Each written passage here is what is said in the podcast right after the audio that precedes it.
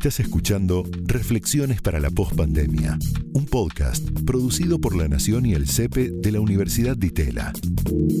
A continuación, Clarisa Herrera debate junto a expertos y académicos de distintos ámbitos y disciplinas cuáles son las políticas necesarias para la Argentina que viene después del coronavirus.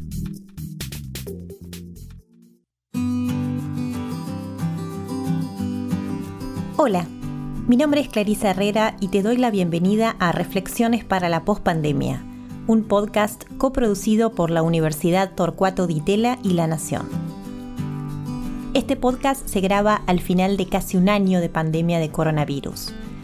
Partiendo del supuesto de que esta crisis sanitaria generará cambios persistentes en las dinámicas social y económica de la Argentina y el mundo, este espacio, impulsado a partir del libro Postpandemia del CEPE, Centro para la Evaluación de Políticas Basadas en Evidencia, el Centro de Investigación Aplicada en Políticas Públicas de la Escuela de Gobierno de la Universidad Torcuato Di Tella, reunirá a expertos de diversas disciplinas que debatirán qué políticas van a ser necesarias en Argentina y en el mundo post-COVID-19.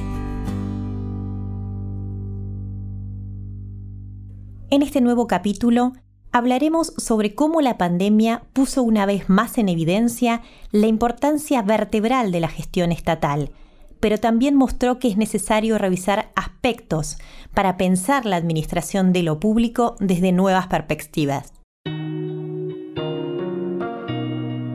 La gestión de la pandemia demostró que la centralidad de la intervención del Estado sigue intacta. Oscar Oslak creador y exdirector de la Maestría en Administración Pública de la UBA, investigador superior del CONICET, PhD Political Science y Master of Arts in Public Administration, explica que post pandemia y con los coletazos de la crisis económica, puede anticiparse que desde diversos sectores de la sociedad se renovará un pedido por achicar el Estado y se propondrá en cambio un contramodelo de Estado inteligente, atlético y modesto.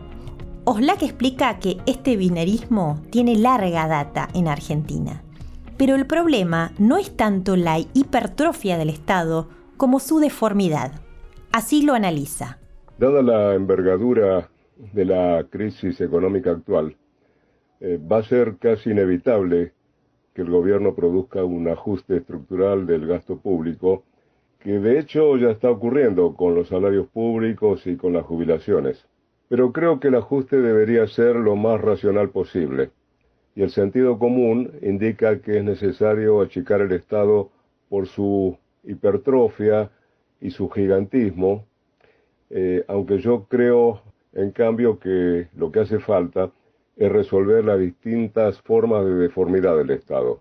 Porque la deformidad existe tanto del lado de los ingresos como del lado del gasto. Sabemos que la estructura impositiva del país está profundamente distorsionada porque son mayores los ingresos tributarios que graban los consumos más que las rentas o la riqueza, con lo cual se desvirtúa el papel que cumple una estructura impositiva progresiva como instrumento de redistribución y de equidad. Pero del lado del gasto público hay organismos y hay sectores que funcionan bien, otros que son superfluos o están realmente hipertrofiados, y muchos que son raquíticos o inexistentes, a pesar de que sería deseable que existan. Por eso se trata de identificar cuáles son los focos de deformidad y de producir una urgente reasignación de recursos más que una reducción generalizada de la presencia del Estado. Oslak pone especial atención en la deformidad que existe del lado del gasto público y describe cinco escenarios donde es visible la necesidad de cambios. Hay por lo menos cinco formas diferentes en que se manifiesta la deformidad. Eh, primero, dentro del aparato estatal sobreviven organismos y puestos de trabajo creados por anteriores gobiernos que en su momento pudieron haber sido importantes para el proyecto político de turno y hoy perdieron totalmente su razón de ser. Entonces es preciso analizar profundamente cuál es el valor público de la producción estatal, sea en bienes, servicios, transferencias o regulaciones para identificar si existen excesos o vacíos o distorsiones.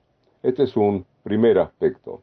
En segundo lugar, es necesario revisar la relación que existe o debería existir entre inversión en infraestructura, gasto en personal y compra de insumos y servicios, y esta es otra fuente de fuertes distorsiones en la asignación de recursos, porque en cada área de gestión debería existir una relación técnica adecuada entre esos tres tipos de insumos, ya que de lo contrario, o no se produce, o se produce poco, o de mala calidad, o con un deterioro creciente de la infraestructura.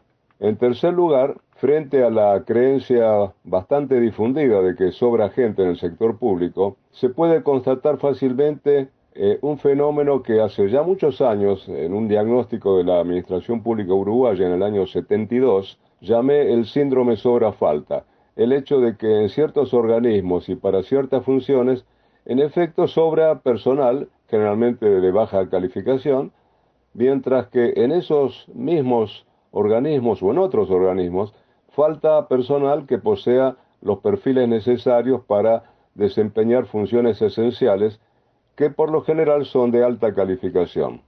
En cuarto lugar, cuando se comparan los salarios que se pagan en los sectores público y privado, observando las curvas salariales que relacionan categorías de puestos y remuneraciones promedio según categorías, se puede constatar que el Estado paga en general salarios bastante mayores que el sector privado en las categorías más bajas y en cambio eh, son muy inferiores en las más altas, lo cual refleja otra importante distorsión, y esto lo he observado en varios países latinoamericanos.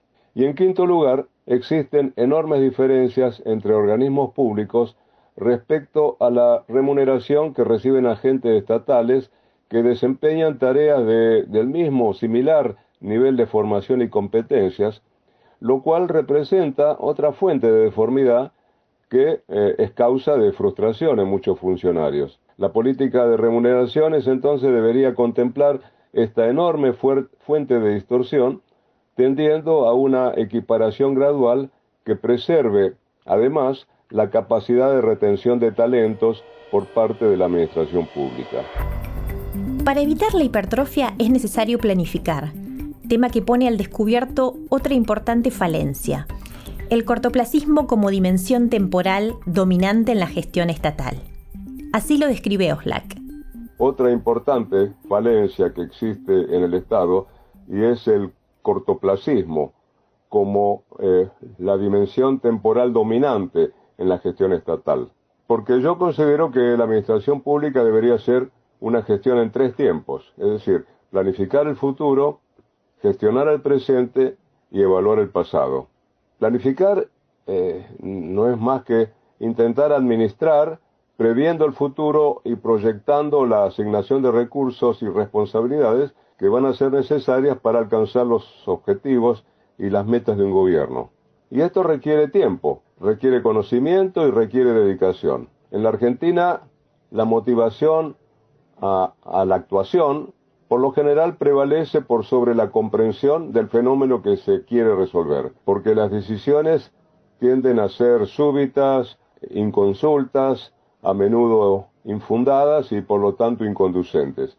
Entonces se suceden políticas contradictorias, se detienen o discontinúan proyectos que podrían ser promisorios, con lo cual aumenta la deformidad del aparato estatal y se van generando residuos institucionales totalmente innecesarios.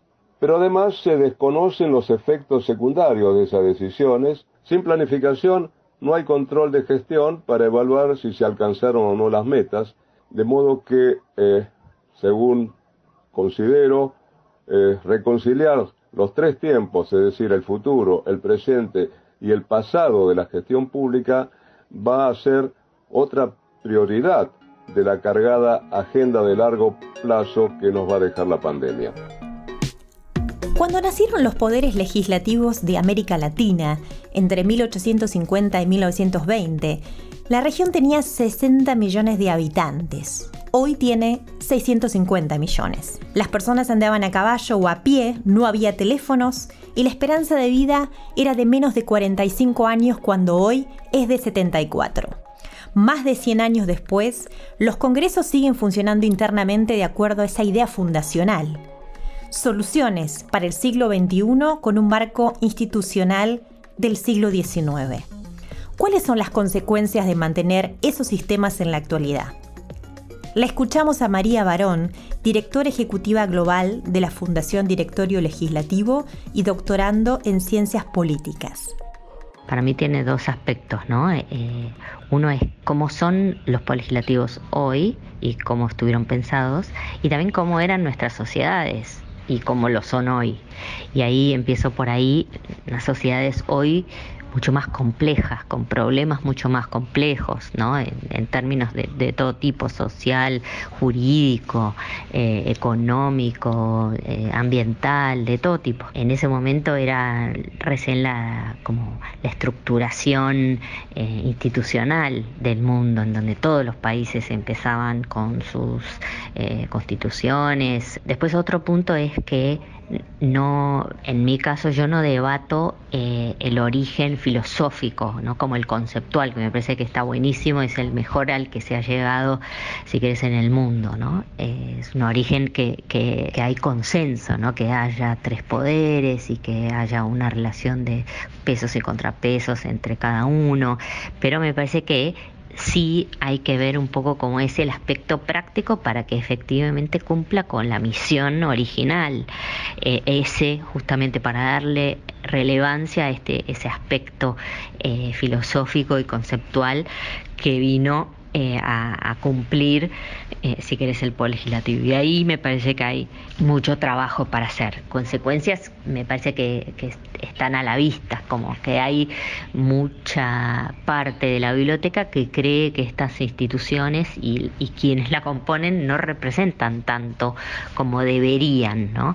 Y, ahí no me paro con el dedito, sino a decir no hacen o sí hacen, eh, porque siempre va a haber un descontento y eso está bien que así sea, ¿no? Siempre decimos, por ejemplo, eh, la, confianza en las instituciones, el Congreso siempre está bajo. La pandemia y las cuarentenas no han hecho más que dejar en evidencia esa gran brecha, la que separa la necesidad de políticas efectivas que resuelvan los problemas de las personas de los resultados que hoy producen los poderes legislativos. Uno es sobre la producción propiamente, que produce el Congreso, que produce leyes, ¿no? es uno de los aspectos de, su rol. En este aspecto, para mí, se notó que eh, en este sistema la producción legislativa es tarda, eh, está, eh, digamos, el modo de tarda en el tiempo, entonces para generar una ley tenés, necesitas un montón de tiempo y un montón de condiciones eh, que hay que, para mí, rever, ¿no? Esto, la, estar físicamente, los congresos cerrados y entonces, bueno, el, el Poder Ejecutivo tomó como un rol más preponderante, entendiendo que la, eh, seguir el sistema institucional en un momento de emergencia es problemático. Yo debato igual eso, ¿no? Y, eh, y entonces ahí se generó como una relación no óptima, y, y, no prevista entre el Poder Legislativo y el Ejecutivo, ¿no? Esta cosa de, bueno, yo avanzo, cuando avanza el Poder Ejecutivo no avanza con todos los, los eh, criterios institucionales previstos en, en, nuestra ingeniería, digamos, ¿no? Eh, y se nota en, en la producción del Poder Ejecutivo en América Latina, no solo en Argentina, hay 70, 70 normativas que salieron o que están en debate en los países, algunas salieron, otras están en debate, que violan los derechos humanos o los derechos del espacio cívico, si querés que son seis. Y después también que el tercero es que son instituciones que, están eh, organizadas para la vida eh, normal y no eh, digamos de funcionamiento normal y no no tienen protocolo y no, no están pensadas para organizarse en un momento de emergencia. Es necesario repensar el actual modelo legislativo desde nuevas perspectivas. De esta manera lo resume Barón. Que se convirtieran en instituciones más líquidas, menos rígidas, ¿no? Entonces, eh, que, pudieran incorporarse otros elementos, sobre todo en lo que tiene que ver con la producción legislativa, ¿no? Eh, que haya mecanismos rápidos, eh, que haya mecanismos para, este, situaciones que pueden darse en las distintas sociedades en donde se necesiten urgencias, eh, que haya mecanismos que sean, que agrupen eh, distintas regiones y en consecuencia determinadas problemáticas que afectan eh, o problemas que, afectan a esas regiones que son distintos a otras en un mismo país, em, que haya incorporación eh, más formal por parte de la ciudadanía eh, en general y la ciudadanía que, que tiene conocimiento técnico, ¿no? Eh, y entonces que pueda aportar eh, a la discusión de alguna problemática en particular, porque el Estado no es el todopoderoso, hay mucho conocimiento en nuestras sociedades que pueden generar ideas innovadoras y creativas en relación a soluciones o reglas, ¿no? Eh, y después, em, esto que siempre decimos, ¿no? Eh, el trabajo eh, mucho más activo y más estricto con, con relación al uso de la evidencia para no solo generar proyectos, sino para la discusión, que se bandea en muchos aspectos. Pero para que exista una apertura hacia nuevos enfoques, es necesario acordar un modo distinto de hacer política. Así lo reflexiona Barón. Para mí lo que hay que hacer en este sentido es sentarse y pensar y quién es y cuándo y cómo hacerlo, ¿no? Para mí hay algunos referentes de la política de, eh, muchos partidos que pueden darse esta discusión interna, eh, no te digo a puertas cerradas, pero sí una discusión más de mesa chica o de mesa em, eh, técnica más que chica, ¿no? en donde se repiense de alguna manera eh, cómo materializar un, poder legislativo distinto y que a su vez no limite, porque esto siempre es la limitante, que no limite el crecimiento partidario, ¿no? Eh, o que no limite em, el, libre funcionamiento de los partidos, que es lo relevante para esto, ¿no? Eh, entonces hay un montón de maneras para poder hacerlo, pero hoy por hoy los poderes legislativos se han dado un, sistema que es ya perverso, que es, viste, tenés proyectos de ley eh, de, este, de comunicación solamente para darle un éxito a algún legislador que de otro modo no tendría ningún tipo de posibilidad de generar un proyecto o ser firmante o autor de un proyecto de ley. Eh, y lo mismo con miles de, mecanismos que están hoy en nuestro poder legislativo. Entonces, digo, no me parece un, sistema hoy que no funciona, pero sí hay que tener en cuenta eh, tanto el funcionamiento de los partidos, la capacidad de los partidos de generar buenas propuestas y en consecuencia ser votados y tener más bancas, y, también la, capacidad de los poderes legislativos de escuchar a las minorías, que también nuestro Congreso tiene algunos mecanismos que son positivos y algunos no, no tanto. ¿no? Uno de los claros efectos de las fallas del Estado es esa carga emocional que todos reconocemos al momento de tener que interactuar con alguna instancia estatal. ¿Qué ocurre con esa burocracia? ¿Por qué parece que nada puede hacerse respecto de su funcionamiento? Lo analiza Mariana Chudnowski, profesora investigadora de la División de Administración Pública del Centro de Investigación y Docencia Económica, CIDE, e investigadora asociada del CEPE. En ese sentido lo que quería destacar es, más bien no es una situación emocional individual, sino estoy usando a las emociones compartidas, es decir, este sentimiento colectivo que se puede rastrear en prácticamente toda la sociedad de angustia, miedo o sensación de juego de poder eh, desigual con el Estado cada vez que hay que hacer un trámite o ir a una dependencia pública o encontrarse con la burocracia. Entonces, de alguna manera el argumento es que si en tiempos normales, es decir, no en el medio de una pandemia, suelen existir acusaciones contra la burocracia tales como que es inaccesible, es ineficiente y es inhumana, la línea de investigación que estoy abriendo tiene que ver con pensar que en realidad, digamos, las emociones, o sea, esas emociones negativas, eh, en realidad son una buena manera de entrarle a un problema colectivo. Es decir, el hecho de que la vivamos de manera individual, cuando en realidad todos sentimos cosas parecidas, muestra la existencia de una relación de poder desigual con relación a la burocracia. Y esto desarma un poco la idea de la burocracia como una estructura organizacional neutra que trata a todos los ciudadanos por igual.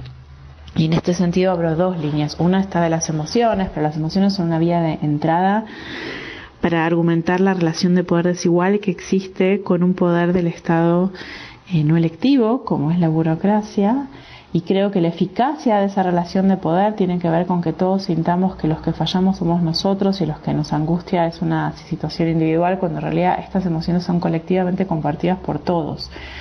Ahora, como la burocracia no es representativa, esto genera la sensación que no hay nada que se pueda hacer. En cambio, cuando estamos hablando de cuestiones que tienen que ver con eh, el régimen político o el gobierno, es decir, la parte política electiva, por supuesto, si hay escándalos de corrupción o recortes presupuestarios, nos movilizamos de manera colectiva y tratamos de modificar las cosas. En cambio, una experiencia negativa con la burocracia no parece generar acción colectiva y ese es el punto que yo quiero hacer. La pandemia recrudeció esta tensión, sobre todo en lo referente a los sectores más vulnerables burocracias están organizacionalmente diseñadas para tratar a todos los ciudadanos por igual y esto se presenta como algo bueno. Mi argumento es que su propia lógica de funcionamiento puede segregar a los grupos sociales más vulnerables. Las burocracias beberianas en, estados modernos se basan en, el, en el trámite, en el archivo, en la palabra escrita, en el comprobante, en la capacidad de lectoescritura y en interacciones complejas en donde permanentemente hay que estar teniendo la capacidad de obtener la información requerida para el trámite, los pasos a seguir, los papeles necesarios y eso muchas veces requiere eh, interactuar con diferentes agencias públicas o diferentes niveles de gobierno, significa tener la capacidad de navegar el Estado. Entonces un punto que hago es que esta relación de poder desigual a la que le entro por el lado de las emociones, para mostrar que en realidad, digamos, las burocracias en su pretensión de neutralidad terminan discriminando a los sectores más desfavorecidos, implica replantearse la relación entre la burocracia y los ciudadanos, pero sin embargo que a la, a la, hora de la organización que aterriza en todo el territorio nacional y que interactúa con todo tipo de grupos diferentes de la sociedad, si no logra prever la posibilidad de la diferencia, la posibilidad de las dificultades de lidiar, digamos, con los costos administrativos, las barreras administrativas, las cargas administrativas, la discriminación administrativa que pueden enfrentar varios ciudadanos, en el fondo lo que está haciendo esta organización no electa es someternos a una discriminación en donde las personas más desfavorecidas van a quedar eh, sin la posibilidad de ejercer sus derechos y recibir los beneficios que les corresponden. De esta manera, se reveló de forma inexorable la existencia de brechas tanto en la estructura como en el conocimiento de la tecnología. Por eso, este aspecto debe ser central en la agenda del Estado. La escuchamos a Soledad Aguilera, directora ejecutiva del CEPE, magíster en asuntos internacionales y docente de Smart Cities en UTDT e ITBA. Las políticas asociadas a cerrar la brecha digital deberán convertirse en una prioridad. Esta pandemia desnudó la realidad entre quienes tienen acceso a las tecnologías de comunicación y habilidades para usarlas y quienes no. No todos pudieron hacer la conversión a los modos remotos de operar y las desigualdades se intensificaron. Es imperioso priorizar este tema para fortalecer las capacidades de nuestras sociedades. En 2011, las Naciones Unidas realizaron un informe sobre la promoción y protección del derecho a la libertad de opinión y expresión, en la que consideraron que la libertad de expresión es comprensiva del acceso a Internet y por ende es también un derecho humano. Además, Internet es una herramienta muy poderosa para fomentar la transparencia política y promover la participación ciudadana activa. Esto se basa, en parte, a su velocidad, anonimato y alcance global. Internet es además un factor determinante para el desarrollo económico de las naciones, ya que facilita la comunicación, el acceso a la información, el pago de servicios, realización de trámites, entre otras cuestiones que condicionan el despliegue de las capacidades productivas. Por todos estos motivos, para acelerar el desarrollo y el progreso humano, el acceso de las personas a la tecnología debería ser prioritario para todos los estados en todos los niveles, desde programas de capacitación para el personal hasta inversión en infraestructura y establecimiento de puntos de acceso público a Internet, junto con reingeniería de procesos y la integración de sistemas, es deseable que la mayoría de los gobiernos priorice estas iniciativas en sus planes de innovación de cara al futuro. Sin embargo, existen ámbitos de la administración pública que atravesaron procesos de transformación y aceleración durante la pandemia, que pueden ser capitalizados en el mediano y largo plazo para un mejoramiento en la función del Estado. En palabras de Aguilera, la digitalización de los servicios públicos demanda que las ciudades tengan portales web para poder ofrecer servicios como por ejemplo el pago de tasas, la renovación y gestión de los trámites de licencia de conducir, los turnos para la salud, consultas y reclamos, habilitaciones de obras, compras y contrataciones, eh, entre otras cuestiones. El cambio obligatorio en los procedimientos internos de la Administración Pública, junto con la implementación de los trámites a distancia, pone de manifiesto la importancia de planificar y fortalecer las capacidades digitales de los gobiernos. Esto es algo que en el mediano y largo plazo va a ser fundamental para un mejor funcionamiento del Estado. La gestión de la pandemia puso de relevancia la necesidad de implementar análisis estadísticos y gestionar datos públicos con herramientas robustas y sofisticadas. Aplanar la curva de contagios es un ejemplo de cómo los datos en un principio nos permitieron generar consenso sobre las medidas a tomar. Un enfoque científico en el desarrollo de políticas públicas demanda que los gobiernos realicen observaciones y experimentos a través de pruebas pilotos o ejercicios empíricos y ofrezcan evidencias para responder a preguntas sobre la efectividad y la eficiencia de los programas implementados. Este enfoque no sustituye a la política, sino que lo complementa y demanda que el gobernante sustente sus decisiones con elementos empíricos y una metodología rigurosa para optimizar el uso de los recursos públicos y reducir la arbitrariedad en su asignación. Creo que este es un aspecto fundamental para el desarrollo de políticas públicas de calidad y ajustadas a las necesidades de los ciudadanos eh, que redunde en un mejor funcionamiento del Estado. En tercer lugar, la gobernanza de datos debe ser una prioridad para garantizar el valor público de la información y el control democrático de los datos personales. Las iniciativas basadas en la aplicación de tecnologías para el autodiagnóstico de las personas o el rastreo de contactos o el análisis de los flujos de movimiento despertaron una serie de interrogantes respecto de la privacidad y la protección de datos personales. Por ejemplo, ¿qué tan privado y público es volcar los datos en un celular? quién es el responsable de proteger nuestra información, quién es el propietario de estos datos. En definitiva, estamos frente a un cuestionamiento sobre el paradigma en relación al uso de datos personales. Eh, creo que la pandemia nos ofrece una oportunidad para poner este tema en agenda y alimentar la discusión pública. De aquí en adelante, el Estado va a generar cada vez más información e integrar cada vez más datos. Es importante que este proceso se lleve a cabo con políticas eh, que acompañen el, el cuidado de la información personal y el control democrático de los datos. Por un tiempo más, la pandemia continuará poniendo a las sociedades a prueba y exigiendo estar a la altura de los múltiples desafíos. Las lecciones de los últimos meses invitan a capitalizarlas y a no quitar protagonismo al Estado, pero sí construir nuevos enfoques para mejorar su funcionamiento.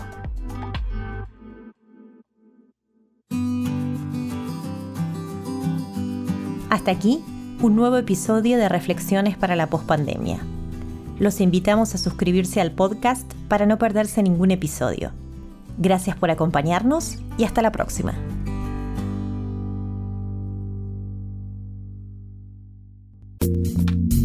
Esto fue Reflexiones para la Postpandemia, una producción de La Nación y el CEPE de la Universidad de. Escucha todos los programas de La Nación Podcast en www.lanacion.com.ar. Suscríbete para no perderte ningún episodio. Estamos en Spotify, Apple Podcast, Google Podcast y en tu reproductor de podcast favorito. Seguí escuchando La Nación Podcast.